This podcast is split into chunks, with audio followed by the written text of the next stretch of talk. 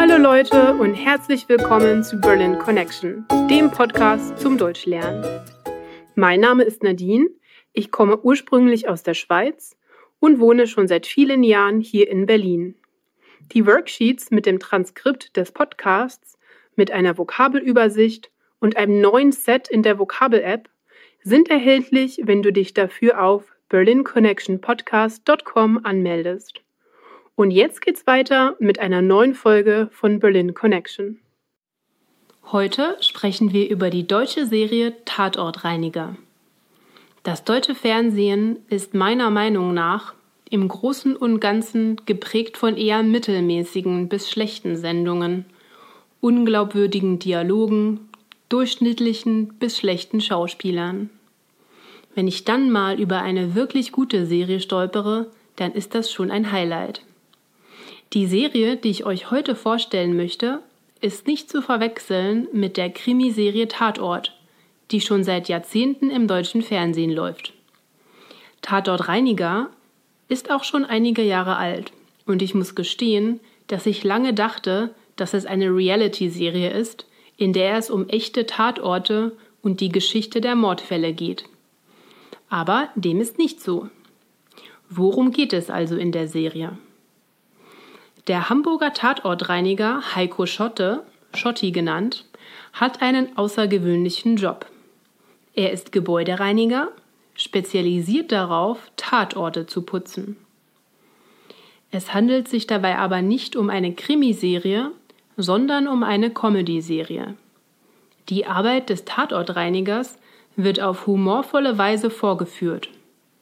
Dabei spielen die Kriminalfälle nur eine untergeordnete Rolle.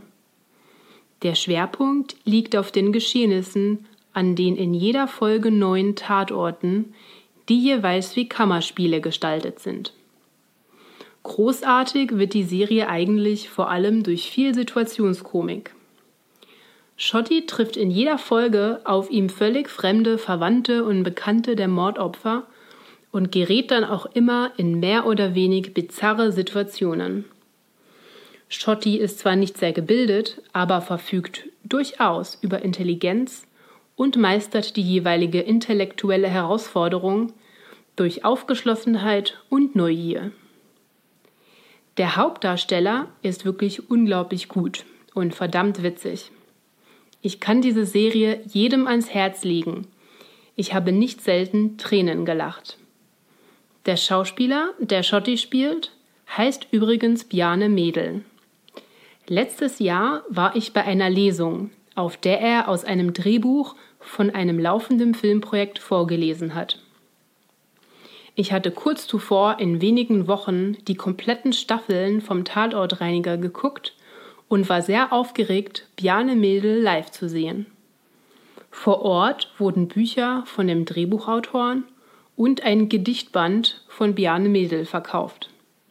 Das Buch heißt Glück reimt sich nicht auf Leben, na ja, so ist das eben. Ich habe es gleich gekauft und ich kann wirklich sagen, das Buch hält, was der Titel verspricht. Schlechte Lyrik, aber lustig. Ich habe mich am Schluss der Lesung auch für ein Autogramm angestellt und bin tatsächlich rot geworden, als ich dort so vor Schotti stand. Ich finde ihn einen echt coolen Typen.